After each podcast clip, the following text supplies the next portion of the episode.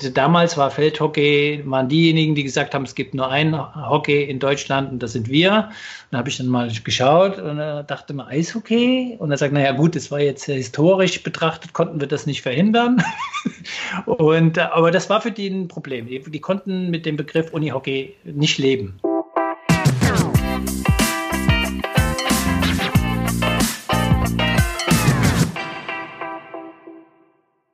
Dobrý den, Johann. Kukwelian. Wir legen wieder nach und ähm, schon wieder sind wir nicht zu zweit, sondern wir sind schon wieder zu dritt. Und diesmal, ja, also ja, endlich. Wir, vor, vor allen Dingen, wir legen richtig drauf. Also wir haben es jetzt geschafft, weil wir haben, ich glaube, die erste Person jetzt im Podcast, die eine eigene Wikipedia-Seite hat und äh, das soll ja schon was bedeuten. Ähm, guten Tag, Professor Dr. Oliver Stoll. Grüßt euch zwei, einer in Berlin und in Hamburg. Freue mich. Äh, wir, wir, kennen uns ja schon ein paar Jährchen, deshalb ich, ich streich mal den Doktor Professor raus und äh, sag einfach Oliver. Ähm, äh, genau. ich, ich, glaube, das ist auch im Sport nicht unüblich. Insofern äh, ist das, glaube ich, der richtige äh, Ablauf. Oliver, ich fasse ein bisschen zusammen. Ja, 1963 geboren äh, in Gießen, richtig? Ja, in der Nähe. In der Nähe. Ja, in Gießen habe ich studiert, stimmt, ja. Mhm. Packen wir zusammen. Ähm, Professor für Sportwissenschaft mit dem Schwerpunkt Sportpsychologie und Sportpädagogik an der Universität Halle seit 2002. Ersteren äh, universitären Masterstudiengang in Sportpsychologie in Deutschland angelegt. Das war, glaube ich, auch Richtig. so ein Baby von dir. Ja, ähm, großes Baby. Hm. Betreut die deutsche Mannschaft bei den Olympischen äh, Sommerspielen 2008. Es gibt da so ein ja. schönes, schönes Bild von dir mit äh, Dirk Nowitzki zusammen an der Fahne. ähm, genau. Was kann eigentlich danach kommen, wenn man schon zur Olympia geschafft? Also der nächste Höhepunkt kann nur eines sein, und zwar man wird Präsident des Deutschen Floorballverbandes, richtig? Das bin ich ja dann geworden. Genau, 2009 bis 2014. Ähm, genau. Und äh, dann dazu noch äh, den deutschen äh, Schwimmverband mitbetreut, äh, Autor, ähm, du bist Inhaber einer sportpsychologischen Beratungsstelle in Leipzig. Genau. Ähm, und äh, man kann dich ja regelmäßig auch noch verfolgen in den ganzen digitalen Medien, beispielsweise bei den Sportpsychologen äh, oder aktuell mit einer fast, man könnte sagen, eigenen Serie bei der Sportschau, also zumindest auch bei Facebook, jeden Tag dabei. Wie kam es eigentlich dazu? Ey, das ist eine krasse Nummer gewesen. Nein, also ganz im Ernst, wir werden da später nochmal drauf zu sprechen kommen. Äh, ich habe ja einen sehr innigen und nahen Kollegen und lieben Freund, den ich über Floorball kennengelernt habe. Der hat damals die äh, Möck geleitet, Matthias Liebing. Liebe Grüße. Und, ja und der ist natürlich ein sehr rühriger Journalist und der hat natürlich Kontakte überall hin. Unter anderem eben auch in die Sportschau und er kam dann eben auf die Idee, oder wir kamen eigentlich zusammen auf die Idee, vielleicht sowas anzubieten, also mal so ein Konzept einzureichen bei der Sportschau, ohne zu wissen, was draus wird, und die haben es genommen. Äh, wir verfolgen das relativ fleißig, ist auf jeden Fall ein interessantes Thema. Ähm, bist du noch irgendwie in Verbindung mit Floorball? Ist das noch ein Thema, wo du äh, irgendwie dran hängst? Also ich verfolge Floorball, sagen wir mal, aus der Entfernung. Also es hat ja immerhin fünf Jahre meines Lebens auch ähm, bestimmt, muss ich jetzt mal an der Stelle oder möchte ich auch an der Stelle ruhig sagen. Äh, ich habe sehr viel total super, klasse, nette Freunde gewonnen dadurch, äh, zu denen ich auch immer noch Kontakt habe. Ähm, schaue immer mal, was gerade so passiert. Ab und zu werde ich, äh, danke übrigens für die Einladung zum Final Four nach Berlin, zu dem ich ja dann jetzt dann doch nicht kommen kann. Was auch nicht der Einzige.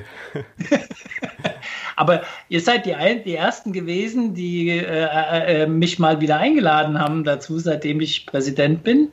Äh, das muss ich sagen, äh, habe ich als sehr wertschätzend empfunden. Aber ansonsten, ja, der IFF habe ich immer noch lose Kontakte zu dem einen oder anderen Kollegen, mit dem ich damals im Board war, im Central Board. Aber es ist, sagen wir mal, sehr oberflächlich. Also ich würde mir nicht zutrauen, in Detaildiskussionen einzusteigen. Also ich weiß schon ein bisschen was, aber Hintergründe weiß ich nicht mehr. Was war dein letztes Floorball-Spiel, das du gesehen hast? Kannst du dich noch erinnern? Das letzte Floorball-Spiel, das ich gesehen habe, war, äh, wann war die, es war Frauen-WM Prag. Äh, nee, doch, ja, Prag, Frauen-WM, zwei Jahre her, oder? Ja. Ja, da war ich gewesen, habe ich mir das Halbfinale angeschaut. Das war, glaube ich, das letzte Spiel, was ich gesehen habe, also live. Und ähm, danach habe ich live keins mehr gesehen. Wir haben uns für heute so einen Masterplan zurechtgelegt, dass wir äh, unser Gespräch zweigliedern. Wir äh, tauchen zunächst einmal in dieses Thema Sportpsychologie hinein, was ein Thema ist, an das man vielleicht nicht alltäglich kommt. Ähm, und den zweiten Part würden wir dann nochmal in diese Historie gehen, äh, in der du praktisch eine sehr prägende Figur warst. Also trennen wir das im Grunde in zwei Blöcke, um da auch schon einen schönen roten Faden zu haben. Gute Idee. Ich fange gleich mit einem Begriff an, über den ich relativ häufig gestolpert bin, als ich äh, so ein bisschen deine Publikationen durchgegangen bin. Und das ist das Thema Perfektionismus. Also viele deiner Publikationen haben diesen Begriff in sich. Warum ist das äh, für einen Sportpsychologen so ein interessanter Zweig? Ja, das ist, ähm, also das Konstrukt des Perfektionismus an und für sich ist interessant. Äh, das kommt eigentlich nicht mal unbedingt aus dem Sport, sondern kommt aus der klinischen Psychologie. Also Ende der 70er Jahre hat man festgestellt, dass sich sehr viel so suizidgefährdete und psychisch kranke ähm, ähm, perfektionistische Verhaltensweisen zeigen. Mhm. Deswegen mhm. haben sich also Kliniker als Erste damit beschäftigt und das hat auch jahrelang die Forschung dominiert der anderen Seite wusste ich aus eigener Erfahrung, dass ähm, perfektionistische Bestrebungen äh, durchaus eine Rolle spielen können, wenn es darum geht, Höchstleistungen zu entwickeln und auch abrufen zu können. Und ähm, deswegen bin ich damals mit einem Kollegen, Joachim Stöber, den findet man auch immer in, in den Publikationen, in denen ich äh, genannt werde, ähm, auf die Idee gekommen, dieses Konstrukt mal nicht klinisch zu betrachten, sondern in Bezug auf den Leistungssport abzuklopfen. Dazu brauchte es ein neues Messinstrument, das haben wir entwickelt und wissenschaftlich validiert. Und als das alles durch war, konnten wir dann in der Tat äh, mit Hochleistungsathleten Untersuchungen durchführen. Und äh, das, was wir gefunden haben damals, also das, das erste spannende Ergebnis war, dass ähm, es tatsächlich perfektionistische Bestrebungen hoch ausgeprägt sind bei Leistungssportlern. Mhm. Jetzt muss man wissen, dass Perfektionismus zwei Seiten hat. Das, die eine Seite ist eine sehr positive Seite, nämlich Perfektionisten sind in der Lage, sich außergewöhnlich hohe Ziele zu setzen, also sehr anspruchsvolle Ziele zu, zu setzen und die eben auch zu verfolgen, und zwar hartnäckig. Mhm. Das ist also eine, eine Seite, die auch für den Leistungssport ungeheuer wichtig ist. Äh, auf der anderen Seite, und das ist die dunkle Seite des Perfektionismus, ist es so, dass Athleten ähm, mit negativen Reaktionen antworten oder reagieren eben, äh, wenn sie ihre eigenen sehr hohen Ziele nicht erreichen können. Und das ist, äh, hindert eben viele, viele Athletinnen und Athleten daran, ähm, das Beste aus sich herauszuholen, weil sie das eben nie gelernt haben und nicht können. Und da bin ich dann auf die Idee gekommen, okay, ähm, warum nutzen wir nicht die positive Seite, also dass sich Ziele setzen können und sehr anspruchsvolle Ziele setzen können, vielleicht sogar ein bisschen drüber als das, was man kann, äh, und bringt den Leuten aber gleichzeitig bei, ähm, ihre negativen Emotionen in solchen Situationen zu erkennen und gegebenenfalls auch gegensteuern zu können. Und das hat ganz gut geklappt. Also in vielen Einzelbetreuungsmaßnahmen und wir konnten es auch in der, in der Forschung gut nachweisen, dass das ein Weg ist, wo man so, sozusagen das Beste aus dem eigentlichen negativen Konstrukt des Perfektionismus herausholen kann im, im Leistungssport.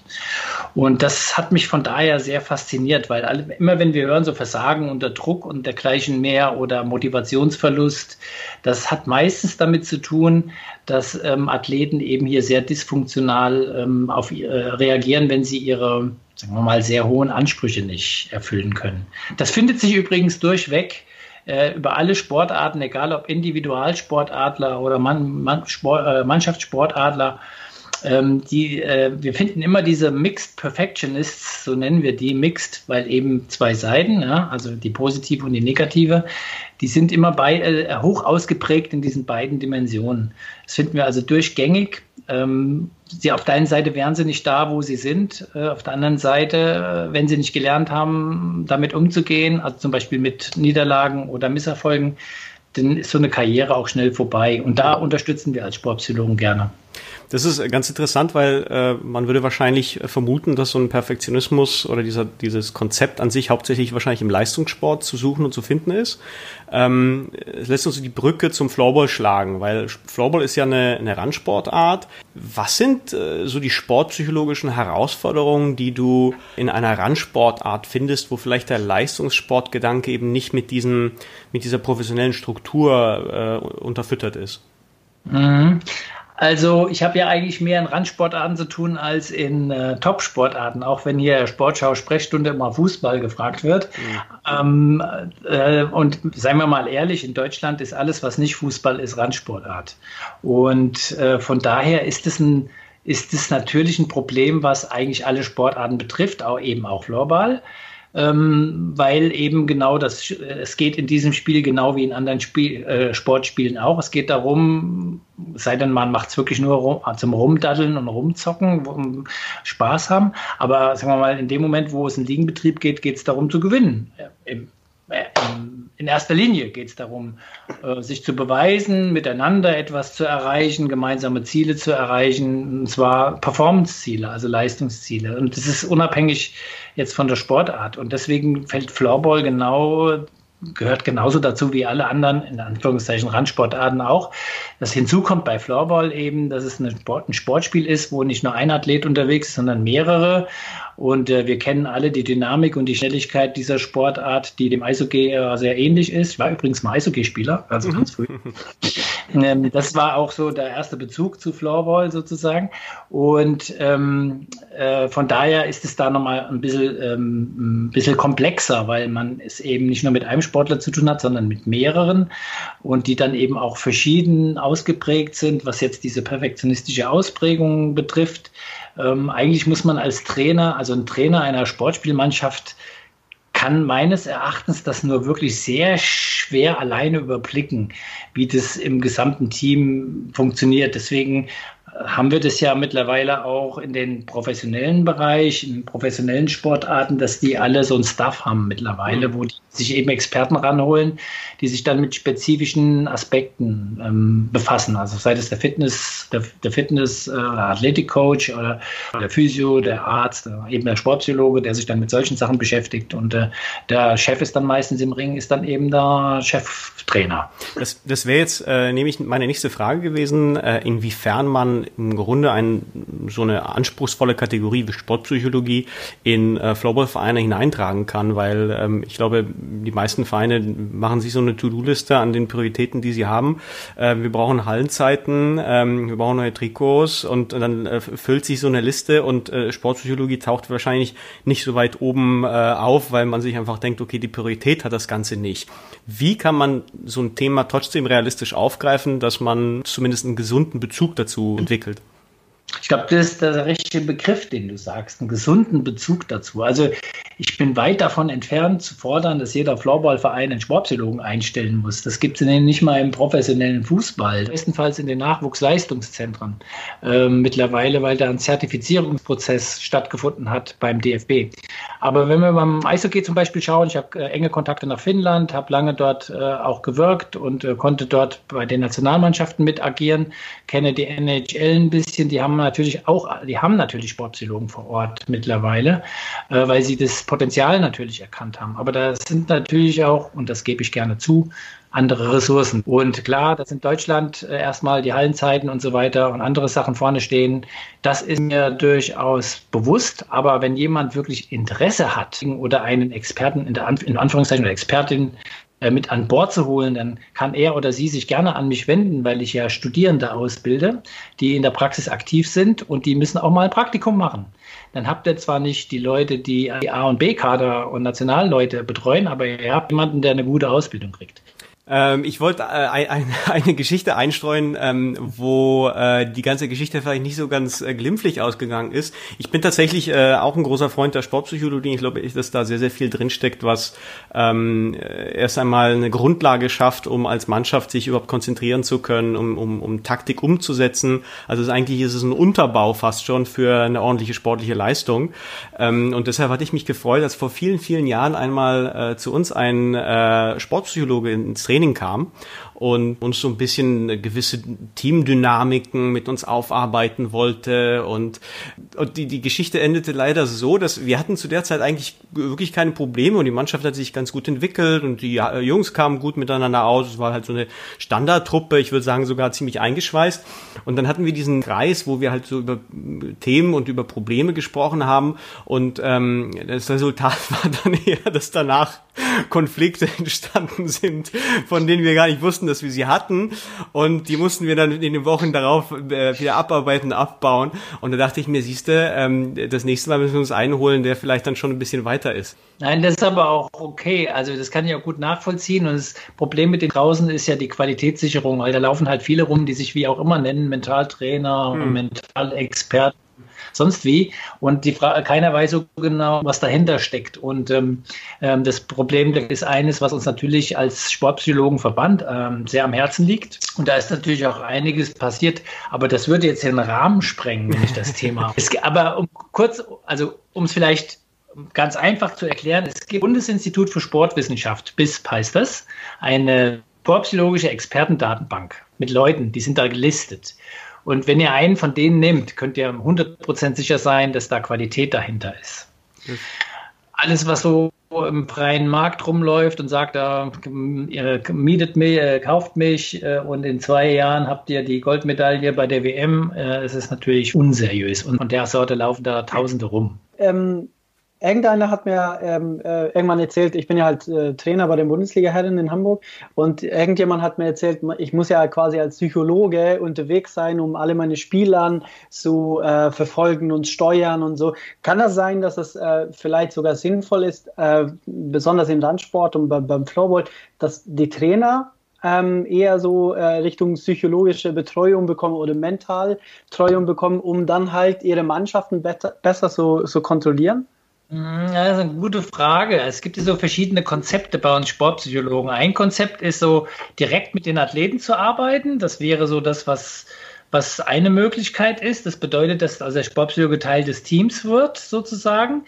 Oder eben man macht so einen Coach-the-Coach-Ansatz. Das heißt, dass der Trainer eigentlich mit ganz spezifischen Fragen und Anliegen zum Sportpsychologen geht, die mit dem diskutiert, der Sportpsychologe gegebenenfalls dann eben auch Lösungsmöglichkeiten aufzeigt und der Trainer dann mit dem Wissen wieder zurück ins Team geht äh, und dann mit den Athleten arbeitet hat zwei Vorteile. Das eine ist, er hat alle selbst im Griff und äh, hat auch den, einen mutmaßlichen Kompetenzverlust, äh, tritt dann eben da nicht auf, weil da gibt es natürlich auch ganz wirre Geschichten, dass wenn jemand jeder Trainer meint, er ist der beste Psychologe und müsste das natürlich alles perfekt, alles können, was natürlich ein Wahnsinn ist. Das ähm, hat den aber den Vorteil, dass man alles so mehr in der eigenen Hand hat, sozusagen, und hat auch den Vorteil, dass der Sportpsychologe immer draußen bleibt und so, so ein Stück weit auch die Sicht von außen behält. Ähm, andere Sache ist natürlich die, viel schneller eingreifen, ähm, Stimmungen aufnehmen, direkt handeln, direkt eingreifen, wenn das eben auch gewünscht ist ne, in so einer Mannschaft. Ähm, dann kann man schneller was bewirken. Das wäre der Vorteil des anderen Konzeptes. Aber ein Studium draufzusetzen, um dann als Trainer tätig zu sein, halte ich für super, aber es machen, glaube ich, nicht viele. Also ich finde es ja ganz interessant. Äh, ähm, ich als Trainer habe mir halt sehr viele Facetten gelernt und äh, wie man halt irgendwie agieren soll. Und ähm, manchmal merkt man ja halt, man, man merkt ja direkt, ob das funktioniert in der Team oder nicht, ob das gut rüberkommt oder nicht. Und das ist ja immer so eine spannende Sache. Und ähm, oft ist das ja halt mit der, mit der Psychologie zu tun, wie spreche ich dann halt die Spieler an. Deswegen ist ja da ganz interessant zu wissen äh, für einen Trainer, wie soll ich mit Leuten umgehen. Man kann sich natürlich fortbilden. Klar, nebenbei. Man kann sich immer fortbilden. Da gibt es gute und schlechte Sachen, aber die guten sind auch wirklich gut und dann kann man wirklich viel mitnehmen. Das stimmt schon. Ja. Ähm, schönes Beispiel übrigens, was sportpsychologische Betreuung im Floorball, sehr prominent, als die Schweizer sich auf die äh, WM im, die haben im eigenen äh, Land vorbereitet haben. Ja, war es im eigenen Land oder war das jetzt neulich ja, erst? Das war damals, mhm. ja. Also Hans-Peter Gubelmann, lieber Kollege von mir aus der Schweiz, äh, der wurde mal von Swiss Only Hockey eingekauft und die haben dann die Jungs vorbereitet auf die WM. Und es muss wohl, hat wohl ziemlich gut funktioniert. Sie sind zwar nicht Weltmeister geworden, aber äh, es ist insgesamt sehr positiv wahrgenommen und bewertet worden. Insgesamt. Ich weiß aber nicht, ob das danach weitergegangen ist. Das weiß ich leider nicht. Weißt du, was die genau gemacht haben? Ähm, also im Detail kann ich dir nicht sagen. Die sind auf die Lehrgänge immer mit dabei gewesen. Die haben sowohl Teamsachen gemacht als auch individuelles Coaching. Also die haben sowohl mentales Training im engeren Sinne mit denen gemacht. Es ging da zum Beispiel um Penalties verwandeln. Das ist ja eine Sache, die so zwischen Emotion und Bewegungssteuerung liegt. Da gibt es ja ein paar Tricks, die man anwenden kann und Techniken, die man lernen kann, psychologisch. Das haben sie wohl viel gemacht, vor allen Dingen so mit Hinblick auf, wenn es dann zum Penalty-Schießen kommt. Und äh, sie haben aber auch individuelles Coaching gemacht, wenn so ähm, Probleme äh, im Team aufgetreten sind, die nicht gelöst wurden. Also das, was bei euch passiert ist, zum Beispiel, dass ihr plötzlich über Sachen geredet habt, wo ihr das habt euch nicht vorstellen können, dass das, das passieren kann. Also es gibt auch sehr viele individuelle Probleme, die nicht unbedingt unmittelbar was mit dem Sport zu tun haben. Dann haben die sich eben aber auch individuell mit den Personen auseinandergesetzt. Also sie haben sowohl sportpsychologisches Training im engeren Sinne gemacht, als auch Coaching. Und das meistens in den Lehrgängen, die dann die Nationalmannschaft äh, durchgeführt hat, in Vorbereitung auf die WM. Wir haben ja äh, im Augenblick eine ganz spezielle Situation. Ich glaube, sowas hat es äh, noch nie gegeben im äh, modernen Profisport. Und zwar, dass äh, plötzlich so eine Lücke aufreißt, wo Sportler im Grunde miteinander gar nicht trainieren können, wo die Mannschaften ähm, zerbersten für zumindest ein paar Wochen und man ja nicht einmal die Perspektive hat, äh, wann geht's denn weiter. Inwiefern ist das insbesondere für die Sportpsychologie ein interessantes Thema? Was sind da so die ähm, interessanten Aufhänger? Ja, das ist schon eine schwierige Zeit für viele. Äh, für viele Athletinnen und Athleten, also gerade so auch in Vorbereitung auf Tokio jetzt, also die Olympischen Spiele sind ja abgesagt, aber das war ja, die Entscheidung kam ja auch noch nicht, ist ja noch nicht so lange her. Ich kann mich mit äh, Gesprächen mit Athleten erinnern, wo das noch nicht klar war. Die haben sehr gelitten in der Zeit und ähm, sind aber jetzt alle froh drum, dass die Zeitung gefallen ist. Und ähm, man muss auf der, man muss dann vielleicht aber auch unterscheiden, die Profis, also die, die, die davon leben, ähm, die äh, 10.000 10 Trainingsstunden und 10 Jahre Entwicklungsarbeit hinter sich haben, haben auch schon ganz, ganz viele andere Niederlagen einstecken müssen und ähm, mit, mit Misserfolgen sich herumschlagen müssen, sodass die über die Jahre, über die Jahre hinweg relativ resilient geworden sind. Also sozusagen äh, gut auf die Schnauze fliegen, äh, sich den Mund abwischen, Krone richten und weitermachen. Das steckt so ein bisschen dahinter, äh, dass die mittlerweile den Fokus wieder haben. Ich glaube, das ist schwieriger bei Athleten, die jetzt nicht, sagen wir mal, ständig diesem Hochleistungsdruck ausgesetzt sind und die nicht eher davon leben müssen und dergleichen mehr, die sich auf eins, zwei, vielleicht drei Saisonhöhepunkte vorbereiten ähm, und die, die jetzt natürlich wegfallen und ähm, äh, die ihr Leben sozusagen neben ihrem, ihrem Job und Familie sozusagen dann dem Sport widmen. Für den, ich glaube, die haben größere Probleme als die Richtprofis, äh, die jetzt, wie gesagt, das ganze Ding abgehakt haben. Aber es stimmt, die Situation ist sehr besonders. Was äh, mich interessieren würde, ist, inwiefern man diese Gruppendynamiken, die man, äh, um die man sich normalerweise gar nicht kümmern muss, weil man die Mannschaft immer zusammenbringt. Äh, jedes zweite Training äh, sind ja äh, zumindest alle kommen irgendwie zusammen und dann noch die Spieler. Also es ist so ein dauerhafter Prozess, wo die Mannschaft eigentlich aneinander klebt und haftet und ineinander wächst. Ähm, wenn ich diese Situation jetzt nicht habe über längere Wochen, Monate hinweg, gibt es irgendwas, womit ich das im Grunde auf eine Entfernung hin ersetzen kann? Naja, jetzt, wir reden ja jetzt gerade äh, auch äh, über Distanz miteinander. Äh, sowas kann man auch pflegen und das muss man nicht, also im Sinne von, wir trinken jetzt mal ein Bier miteinander virtuell, sondern man kann eben dann gerade solche, sich viel unterhalten über Taktik zum Beispiel. Also das geht ja sehr gut auch über die, die Distanz. Also ich sage ja mal Theorie, über die Theorie des Floorball-Spiels.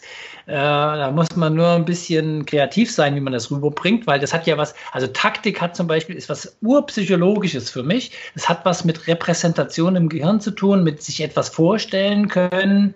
Plan A, Plan B, Plan C, die richtige Entscheidung treffen. Ähm, das sind ja Sachen, die im Kopf passieren, bevor sie dann in der Praxis ausgeführt werden. Und, so, und solche Sachen kann man in solchen Zeiten viel besser äh, dann, also hat man immer mehr Zeit, sich damit zu beschäftigen ne? und das vielleicht dann auch in der Gruppe online umzusetzen. Das ist nur ein Gedanke, den ich dazu habe. Ansonsten ist Kontakt halten natürlich immer gut. Äh, auch in den schwierigen Zeiten jetzt gerade. Klar. Ich glaube, ins Thema äh, Sportpsychologie könnten wir noch äh, viel, viel tiefer eintauchen. Ähm, gibt es äh, irgendwelche Räume digitaler Natur wahrscheinlich, irgendwelche Foren, Plattformen, die du grundsätzlich empfehlen würdest, wenn sich jetzt jemand, der damit vielleicht noch nicht so viel Erfahrung hat, erst einmal mit dem Thema auseinandersetzen will, so ein bisschen heranzutasten? Ich glaube, die Plattform, die Sportpsychologen.de, genau. richtig? Genau. Also wir haben ja auch so ein, so ein, so ein Produkt von Matthias und mir zusammen. Äh, wir haben ja diese Seite hochgezogen. Ich weiß nicht, wie lange das schon her ist. Vier Jahre ist, die gibt es mindestens schon. Also www.die-sportpsychologen.de. Äh, dort äh, existiert ein Netzwerk von circa 40 Sportpsychologinnen und Sportpsychologen, die dort eben regelmäßig Blogbeiträge schreiben, kann da auch recherchieren, wenn, wenn, man, was, äh, wenn man sich für etwas interessiert. Äh, da kann man wirklich sehr gut, glaube ich, an, kommt man an Informationen ganz gut heran, wo es keinen akademischen Background braucht. Also wo wir versuchen, so ähm, rund, Sachen runterzubrechen für jedermann. Also das ist, glaube ich, eine, eine Plattform, die ich empfehlen kann, aber das ist natürlich, ich bin jetzt gebiased, weil jetzt äh, komme ich, äh, schmore da im eigenen Safte sozusagen. Nicht wirklich 40 Leute sind das, aber trotzdem, wir haben es hochgezogen. Ähm, es gibt aber natürlich auch noch andere Möglichkeiten in Social Media äh, Ecken, äh, wo sich Leute zusammentun und darüber reden.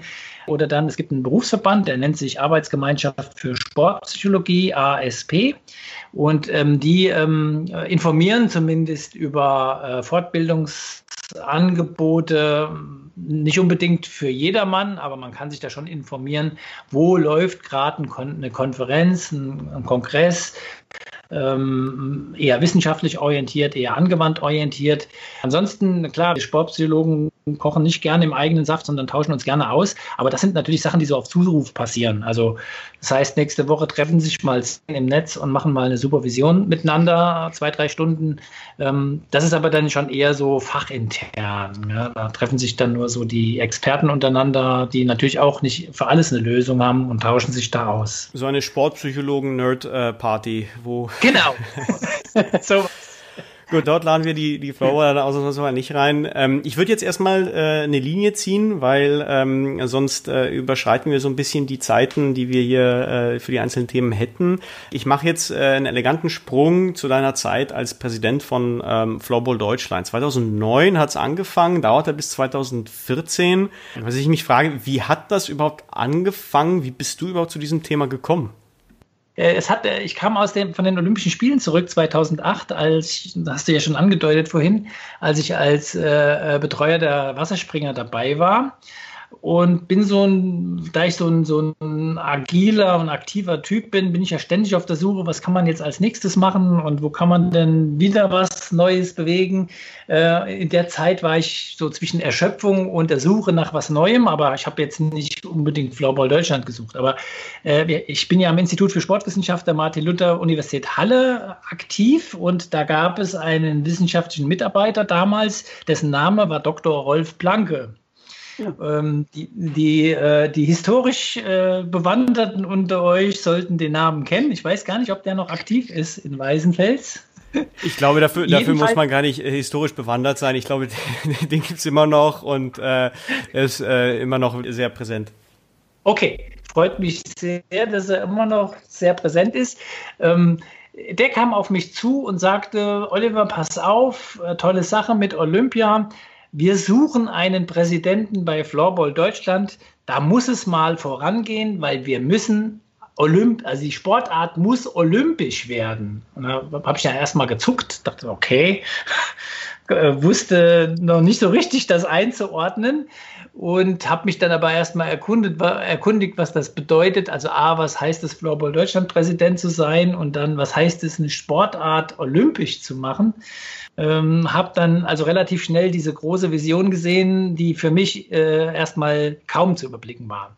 Äh, nevertheless, äh, ich hatte damals äh, in der Beziehung, in der ich war, der, der, der Sohn meiner damaligen Freundin hat Floorball gespielt und ähm, von daher hat das gut gepasst und ich hatte, war ja auf der Suche ähm, hab, also der, erste, der erste Kontakt, den ich hatte zu jemandem, der mir gleich sympathisch war, war Matthias Liebing. Und ähm, wir kamen sehr schnell so ins Quatschen und ins Träumen und äh, äh, habe mich dann entschlossen, zur Wahl zu gehen, also mich zur Wahl zu stellen, 2009. Und war das eine schwierige Entscheidung oder war es einfach? Einfach so, mhm. yes, mache ich. War eher so, ja. War eher so, yes, ich mache das jetzt. Aber ich hatte gleich auch so eine Mission für mich entwickelt. Also ähm, die Mission war für mich klar, als ich so überblickt habe, was das bedeutet, also wo die Sportart hingehen könnte, ähm, was sie ist und so weiter, dachte ich mir, okay, DOSB-Beitritt wäre eine Geschichte, die sollte man angehen, weil ich natürlich wusste, was damit verbunden ist. Also neben Reputation, Anerkennung in der Sp deutschen Sportcommunity, auch wenn man nicht olympisch ist, bedeutet das die Möglichkeit, an Fördergelder zu kommen und, und, und, und, und. Und da hatte ich mir so eine Timeline gesetzt von vier Jahren, dass das machbar wäre, gegebenenfalls. Und ähm, kam, kam dann auch schon relativ schnell zu den ersten Problemen. Aber gut, also war die Geschichte, so bin ich dazu gekommen. Ich würde äh, gerade dieses Thema, was du gerade angesprochen hast, Aufnahmeprozess DOSB, ich glaube, das war so das große Ziel, das man damals hatte und ich glaube, das war auch eine äh, eines der Highlights deiner deiner Zeit mit Sicherheit. Äh, stimmt es, dass es damals eines der Hindernisse war, dass die Feldhockey-Leute ein Problem mit unserem Namen hatten, da wir Unihockey hießen und da gab es so eine Front dagegen und diese Umbenennung in Floorball hat das auch ein bisschen aushebeln können? Absolut das war die erste große Hürde, die es aus dem Weg zu räumen galt. Also als ich das erste Mal dann mit der Idee DOSB-Beitritt äh, zu tun hatte, musste ich natürlich mit den Leuten reden, die da äh, die Stakeholder sind und das ist der DOSB und äh, da habe ich mich dann auch gleich mal eingeladen in Frankfurt und äh, die haben gleich die relevanten Kollegen mit an Bord geholt. Das war damals Feldhockey und Eishockey. Ähm, ähm, ich durfte kurz präsentieren, wer wir sind und was wir machen. Und äh, Eishockey, äh, Eishockey-Präsident sagte gleich, super, klasse, ihr seid cool, wir machen das im Sommer auch, wir haben gar kein Problem damit, geht mal.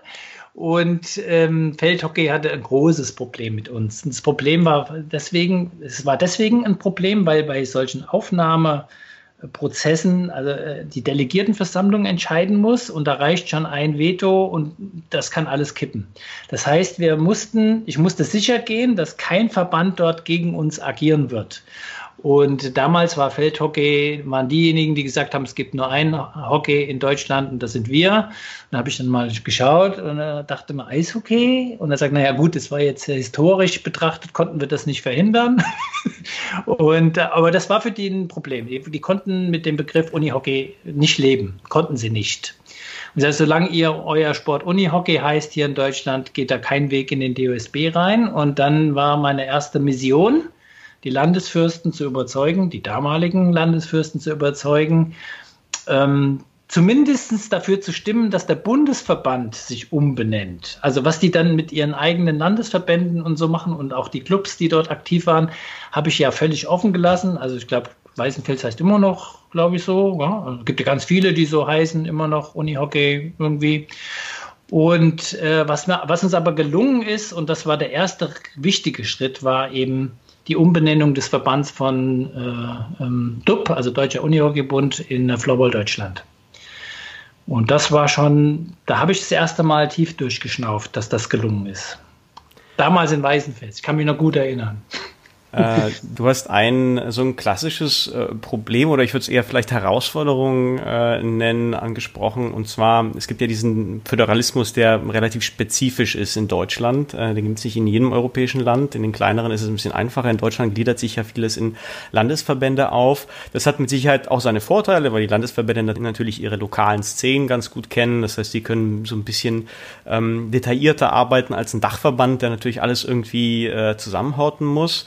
Aber ich kann mich erinnern, dass es damals, glaube ich, äh, ziemliche Grabenkämpfe gegeben hat. Es waren ziemlich anstrengende Herausforderungen, diese Landesverbände an einem Tisch zu kriegen und äh, mit denen zu verschiedenen Themen äh, einen gemeinsamen Nenner zu finden, oder?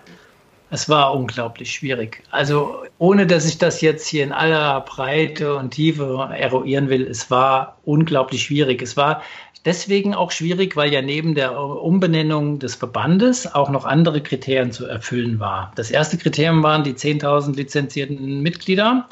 Ähm, und dann die Umsetzung spezifischer äh, Aspekte, die eben so ein Bundesverband eben auch haben muss. Gut, Liegenbetrieb gab es schon, aber Frauen und Männer gleichberechtigt, die Jugendligen äh, sollten da, es mussten medizinische, es brauchte eine medizinische Kommission, Anti-Doping-Arbeit, äh, ähm, ähm, die ganzen Kommissionen, die sich hier mit, mit Recht beschäftigen. Es gab also ganz viele äh, Hürden, die es noch zu überwinden gab, also auf der Bundesverbandsseite.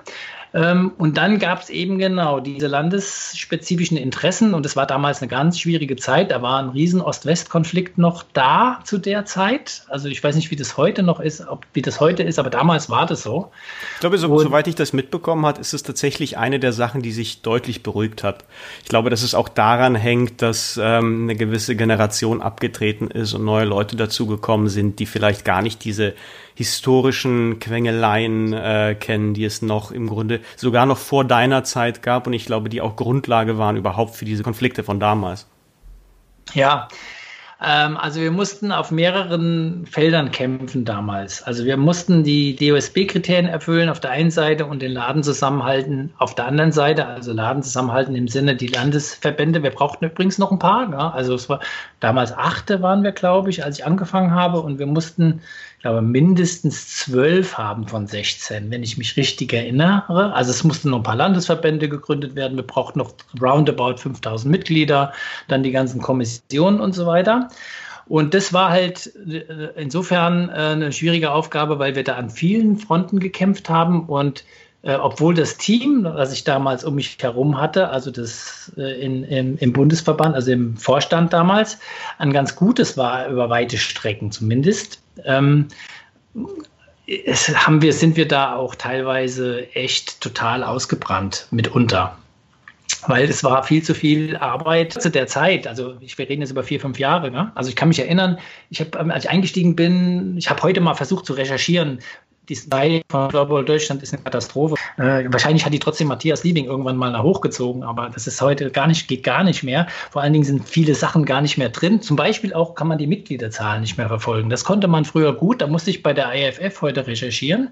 Also wir sind jetzt bei 13.000, habe ich gesehen. Also zumindest sind bei der IFF gemeldet. Und als ich eigentlich angefangen habe, waren wir 6.800 äh, Mitglieder. Äh, das war 2009 und äh, zum Beitritt waren wir 10.400 etwa. Also in den fünf Jahren haben wir hm, roundabout 5.000 Mitglieder dazu gewonnen. Heute sind wir 13.000. Also das heißt, in, den, in der Zeit jetzt, äh, zwischen 2015 und jetzt, sind nochmal zweieinhalbtausend dazugekommen. Also da sieht man schon, was damals alles angestellt wurde, um, versuch, um versucht, äh, diese Kriterien hinzukriegen. Und da ist es dann, glaube ich, jetzt ein bisschen ruhiger geworden, äh, die Arbeit da. Möglicherweise. Will da niemandem zu nahe treten.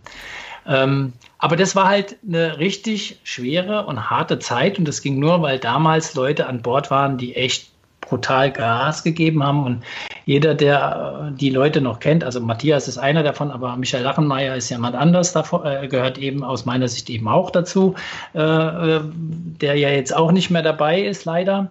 Und ähm, natürlich haben lokal die Leute dort ihr, ihr Ding halt gemacht, aber es, wir haben uns teilweise stundenlang zerrieben in Online-Sitzungen. Ähm, ähm, wo dann wirklich, also wir hatten ja noch zwei WMs zwischen die, sagen wir mal, Sport, aus sportlicher und organisatorischer Sicht, der Weißenfeld super gelaufen, Hamburg eher nicht so, ähm, aber natürlich auch mit finanziellen Verlusten ähm, wir zu kämpfen hatten, in Hamburg dann zumindest auf alle Fälle. Zahlt Johann nach. Äh, äh, aber das war eine Zeit, die war unglaublich arbeitsaufwendig und da ist nicht nur, da ist nur nicht nur eine schnelle Entwicklung hat da passiert, ist da passiert. Ach, Philipp Mertens muss ich noch nennen, der war auch einer, der immer total gebrannt hat für die Sache damals und äh, wo total die Unterstützung da war. Aber es war, glaube ich, auch viel so, waren Leute dabei, die unsicher waren, die nicht wussten, denen das Ganze zu komplex war, denen Wissen gefehlt hat, wie solche Verbandsstrukturen wirklich effizient funktionieren. Ähm, und das hat über kurz oder lang musste das schief gehen. Also zumindest für mich irgendwann mal. Und ähm, dann kam eben ja genau diese Ost-West-Geschichte noch dazu. Ähm, es war eine sehr, sehr harte Zeit für mich, ähm, die aber dann ja irgendwann mal ein Ende gefunden hat. genau. Die war, die war irgendwann vorbei. Du warst dazwischen, aber tatsächlich auch noch im Central Board der ähm, IFF. Was für, was für Aufgaben hat, hast du dort bekommen? Und was mich noch mehr interessieren würde, ist, du hast ja dann auch einen Einblick gehabt in die Arbeit des Weltverbandes und ähm, gerade diese Geschichte mit dem Wachstum der Sportart, hat man da mitbekommen, dass da jetzt alles so läuft, wie man sich von einem innovativen jungen Weltverband äh, vorstellt? Oder waren da so Sachen, die auch ein bisschen ernüchternd waren? Also das war für mich auch eine sehr tolle Erfahrung gewesen. Einerseits, auf der anderen Seite auch ein bisschen eine ernüchternde. Also aber die, die, die tolle überwiegt eigentlich. Also die, das, was ich bei der IFF gelernt habe, war unglaublich viel. Also da habe ich wirklich funktioniert, wie internationale ähm, Sportverbände funktionieren und die sind unglaublich effizient. Also Basisdemokratie kannst du da, würde ich sagen mal, ist, ist schwieriges Wort für die. Geht, geht im Zweifel bei vielen Themen wahrscheinlich auch gar nicht. Ja, das stimmt. Aber äh, damals Floorball Deutschland war ja so eine, so eine basisdemokratisch aufgestellte, aus ihrer Geschichte schon basisdemokratisch aufgestellte äh, äh, Sache gewesen. Da wurde alles diskutiert bis ins Kleinste und hinterfragt und weiß ich nicht, wie viele Sachen ich tausendmal erklären musste. Und äh, das gibt es da nicht so. Also das, die, die, klare Tagesordnung, klare Lösungsvorschläge für die Tagesordnung, die kamen vom Executive Board und äh, dann haben wir da noch vielleicht ein paar Minuten drüber diskutiert und dann wurde das aber im Wesentlichen so äh, dann auch mit vielleicht mal mit einem kleinen Abstrich auch angenommen, wie das eigentlich so geplant war, sozusagen. Aber das hat eben auch ähm, dazu geführt, dass die Truppe unheimlich effizient funktioniert hat. Und na, also finde ich nach wie vor. Also äh, äh, wie gut die aufgestellt sind. Also ähm, mit John Lillylund habe ich äh, harte Diskussionen gehabt, äh, schwere Diskussionen gehabt, aber ich schätze ihn sehr als sehr offenen Menschen, der nicht nachtragend ist und im Grunde seines Herzens einer ist, der Flowball voranbringen will. Und der Generalsekretär, nur um das zu ergänzen, genau. ja. Genau. Und ähm, wir haben wirklich viele Diskussionen und harte Diskussionen gehabt, aber ich glaube, die haben sehr viel Hoffnung damals auch in mich gesetzt. Ähm, deswegen bin ich auch relativ schnell dort in das äh, in das Central Board gewählt worden, weil das wollte die IFF. Die wollten, Deutschland war für die ein Markt und auch ein Land, was wichtig war für die IFF, die dann auch diese Olymp in diesen Olympischen Sportbund rein sollte und äh, haben mich dort unterstützt, wo es nur ging. Also wirklich, das war, ich kann da nicht meckern. Also wir haben viele uns gestritten während der WMs. Also Weißenfels war ganz okay, aber Hamburg war ein harter Kampf gewesen. Aber im Großen und Ganzen muss ich sagen, war die IFL sehr konstruktiv und ich habe sehr viel gelernt in der Zeit über, wie äh, internationale Sportspitzenverbände funktionieren. Und da hätte sich Floorball Deutschland, also ich glaube, das ist da abgerissen, der Kontakt. Also das kann ich mir nicht vorstellen, zumindest sehe ich niemanden mehr da. Also auf der Seite und so weiter und so fort, oder auch im Central Board nicht. Ähm, ich glaube, da vergibt sich Floorball Deutschland gerade viel. Ich glaube, ich, ich, glaube, dass das im Zweifel vielleicht auch äh, damit zusammen, zu, zu, tun haben kann, dass ich glaube auch generell überhaupt die Posten im Verband selbst äh, gerade vielleicht auch nicht optimal äh, und komplett besetzt sind äh, und dann auch noch äh, Personal zum Weltverband zu schicken, so äh, strategisch und wichtig das auch sein mag. Äh, ich bin da nicht sehr überrascht, muss ich sagen. Aber, aber eine Sache, ähm, ohne jemand äh, nachzutreten, ähm, was war die große Unterschiede zwischen ähm, IFF-Meetings und sag mal die Meetings mit dem Landesverbände? Äh, solche Vorstandssitzungen, die sind natürlich sehr gut vorbereitet vom Generalsekretär und dem Präsidenten in Absprache. Und ähm, da gibt es sehr lange Tagesordnungen mit sehr vielen Problemen, wo aber eben gerade auch Lösungsvorschläge schon äh, mit draufstehen auf den Papieren, die dann wirklich, also die man, man muss sich damit vorher beschäftigen, logischerweise. Man kriegt das vorher zugesandt, also auch die Lösungsvorschläge und hat dann aber nicht mehr viel Zeit darüber zu reden. Und diese Diskussionen sind bei weitem nicht so intensiv gewesen, wie wir die in Floorball Deutschland erweiterten Vorstandssitzungen hatten, wo man dann um 50 Cent Mitgliederbeitragserhöhung vier Stunden diskutieren musste und der eine sich in die Ecke zurückgeschmollt, äh, in die Ecke zurückgezogen hat und ein anderer mir gedroht hat, er würde mich verklagen, weil ich den Verband in den Ruin stürz, gestürzt hätte. Also solche Sachen sind da passiert. Ähm, ich wollte eine Sache, würde mich interessieren noch, ähm, du hast jetzt eine relativ lange Zeit, kannst du auch überblicken, auch wenn du jetzt die letzten Jahre im Grunde das eher passiv wahrnimmst. Wir haben über die IFF gesprochen. Die hat sich, glaube ich, in den letzten 10, 15 Jahren auch versprochen, dass äh, sie vielleicht etwas schneller wächst und, und in mehr Länder greift. Und das ist vielleicht ein bisschen enttäuschend verlaufen. Ich glaube auch, ich glaube auch Deutschland geht, ging vielleicht davon aus, dass, du hast es ja angesprochen, dass die Mitgliederzahlen äh, schneller wachsen. Unabhängig jetzt von irgendeiner Statistik. Was sind so Themen oder, oder ähm, Aufgabenbereiche, wo du sagen würdest, okay, hier hinkt Floorball wirklich hinterher, um wirklich überhaupt wachsen zu können? Mhm. Also ich kenne natürlich die aktuellen Strukturen nicht wirklich von Floorball Deutschland. Nur das, was ich auf der Homepage sehe. Und ich habe ja nicht mehr wirklich engen Kontakt zu den Leuten, die da unterwegs sind. Aber ähm, Floorball ist schon immer eine Sportart gewesen, die viel Fans und Unterstützer in der Schule hat. Wir haben das Thema ein paar Mal angefasst, aber nicht wirklich konsequent durchgezogen. Ich glaube hier, wenn man hier nochmal äh, ein Programm auflegt und äh, mit Sponsoren darüber nachdenkt, die einzubeziehen, wie, wie auch immer, was auch immer, denke ich, Schule ist ein ganz großes Thema nach wie vor. Also auch die Mitgliederstruktur ist ja sehr jung bei Floorball Deutschland. Das ist ein Aspekt. Und ich glaube, ein anderer Aspekt ist, der schon damals bei uns ein Problem war, ist, dass Leute nicht in Doppelfunktionen wichtige Funktionen im Dachverband haben sollten. Also ich war ja die glänzende Ausnahme. Ich hatte ja mit Floorball nichts zu tun, außer dass ich Präsident war. Das war gut so. Ähm, während andere Personen, die dort im Vorstand unterwegs waren, irgendwelche Landespräsidenten auch noch oder Präsidentinnen waren oder in irgendwelchen Kommissionen bei der IFF, Schiedsrichter, Obmann oder sowas waren. Also das waren Leute, die sowieso im Floorball-Bereich schon unterwegs waren, in ihren Vereinen, in ihren Verbänden und äh, eigentlich so dicht und zu waren mit Aufgaben, dass die gar nicht mehr den Kopf frei hatten, um dann auch ähm, den Verband wirklich so voranzubringen mit guten Ideen und auch dran zu bleiben und strukturiert dran zu bleiben, äh, dass man da äh, den Verband weiterentwickeln kann. Also ich war der Einzige, der nur Präsident war und sonst kein, kein Floorball irgendwie Job hatte.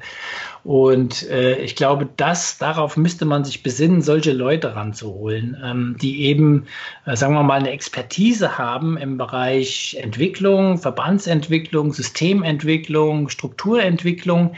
Das müssen nicht mal unbedingt Floorballer sein. Die können sich ja, ja versuchen reinzudenken und reinzuarbeiten.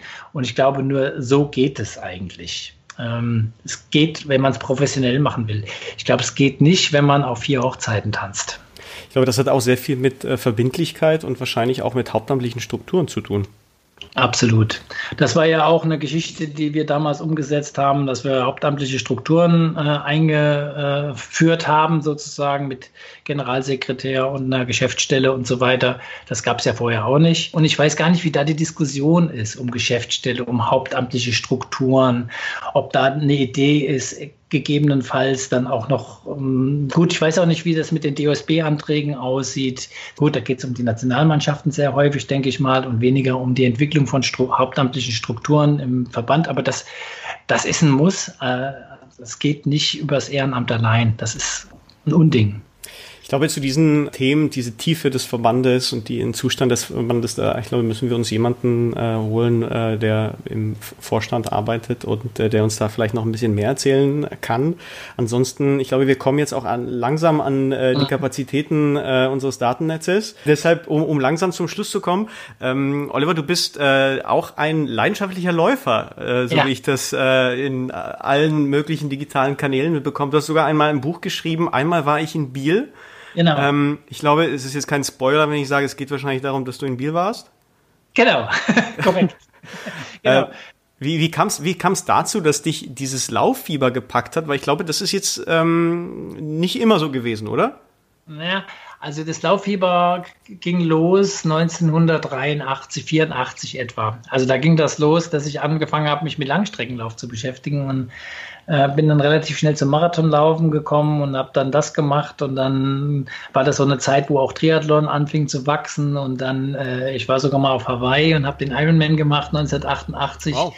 Ja, doch tatsächlich und äh, Ja, aber das ist noch nicht mal so mein höchstes Highlight gewesen, sondern dieser Biellauf war für mich immer was Besonderes. Die 100 Kilometer durch die Nacht in der Schweiz, äh, es hat mich immer fasziniert, schon als ich es erstmal von gehört habe, 1984. Das war für mich unvorstellbar. Habe mich aber nie getraut, auch damals nicht, äh, das mal in Angriff zu nehmen. Und äh, die ganze Geschichte, wie es dann dazu gekommen ist, dass ich das Ding dann 2014 gemacht habe, das ist alles in dem Buch drin. Da wird viel, da packe ich auch viel aus meiner Psyche aus. Also das war nicht immer schön, was ich so erlebt habe mit der Lauferei, aber das war dann so ein Highlight, äh, dass ich dann äh, in Biel diese 100 Kilometer äh, machen konnte und auch gemacht habe. Und es war eine, ein tolles Erlebnis, auch so eine Selbstreinigung für mich, psychisch betrachtet. Und äh, ganz viele Leute, die so in das Manuskript reingelesen haben, haben irgendwann mal gesagt, du musst es publizieren. Das ist aber wie lange läuft man dann? Also ich habe 13 Stunden, 13 und 13 Paaren 20 oder so gebraucht. 13 Stunden und Paaren 20 Minuten gebraucht damals. Gibt da immer so eine, so eine, so eine unter 12 Stunden, das ist so eine Grenze, die jeder irgendwie so packen will, aber das ist schon auch hart, wenn du musst schon trainieren für. Gut, die richtigen Guten machen das noch schneller, das ist auch keine Frage. Aber mir kam es gar nicht so sehr auf die Zeit an, sondern es war für mich dieses Erlebnis, 100 ähm, Kilometer am Stück zu laufen, durch die Nacht äh, in diese, bei diesem sehr legendären und ältesten Ultralangstreckenlauf in Europa, den es eigentlich, also den es in Europa zumindest gegeben hat oder gibt. Und ja, das war eine ganz tolle, eine ganz tolle Erfahrung, die, wie gesagt, wen es interessiert und wer ein bisschen mehr über Oliver Stoll äh, wissen will, liest das Buch. Ja, ich glaube, es, äh, diese, diese Lauf äh, kann ich und Jan, wir machen ja immer so Wetten gegeneinander. Und äh, ich glaube, das ist eine ganz interessante Wette für, ich, für mich und Jan. Oder was sagst du, Jan? Hast du Bock, das zu laufen? Ja, mal 100 Kilometer. Mach mal, Jan. Find's gut. Kannst ja Floorballschläger mitnehmen. Und dann verbreiten wir den Floorball ähm, da wo es eigentlich schon verbreitet ist. Ich glaube, 100 Kilometer durch die Nacht, das äh, schafft ähm, Johann immer, wenn er mich äh, besucht, nachdem wir abends trinken waren. Aber ähm, wir können es auf jeden Fall, wir können es auf jeden Fall irgendwann mal nachholen. Oliver, ich bedanke mich wirklich vielmals. Äh, es hat Spaß gemacht. Es ist unglaublich viel Stoff und äh, ich glaube, wir könnten noch zwei Stunden weiterreden, weil ähm, es ist wirklich sehr interessant, durch welche Welten du gewartet bist äh, bis jetzt und es kommt mit Sicherheit noch was dazu. Ich möchte mich auch nochmal bedanken für alles, was du in der Vergangenheit geleistet hast. Ich glaube, wir fußen jetzt darauf und wir bauen jetzt darauf weiter auf und ähm, mal schauen, wie weit wir dieses Baby Floorball weitertragen können. Ist eine tolle Sportart und ich wünsche der Sportart und auch dem Verband nach wie vor alles nur erdenklich Gute. Und wenn mal wieder was ist, wo ich auftauchen kann, und dann werde ich auftauchen. Nächstes, nächstes Jahr in Berlin bei Berlin, Final ja. Four. Sehr schön. Spätestens dort. Oliver, vielen lieben Dank. Äh, vielen, vielen Johann, Dank. wir legen äh, das nächste Mal wieder im Pärchen nach. Wir müssen ein paar Sachen zusammenfassen, haben wir uns vorgenommen, richtig? Das stimmt. Das stimmt. Und insofern verabschieden wir uns, wünschen äh, ein paar schöne Tage und äh, wir hören uns bald wieder. Vielen Dank. Tschüss. Danke. Tschüss. Ciao. Tschüssi.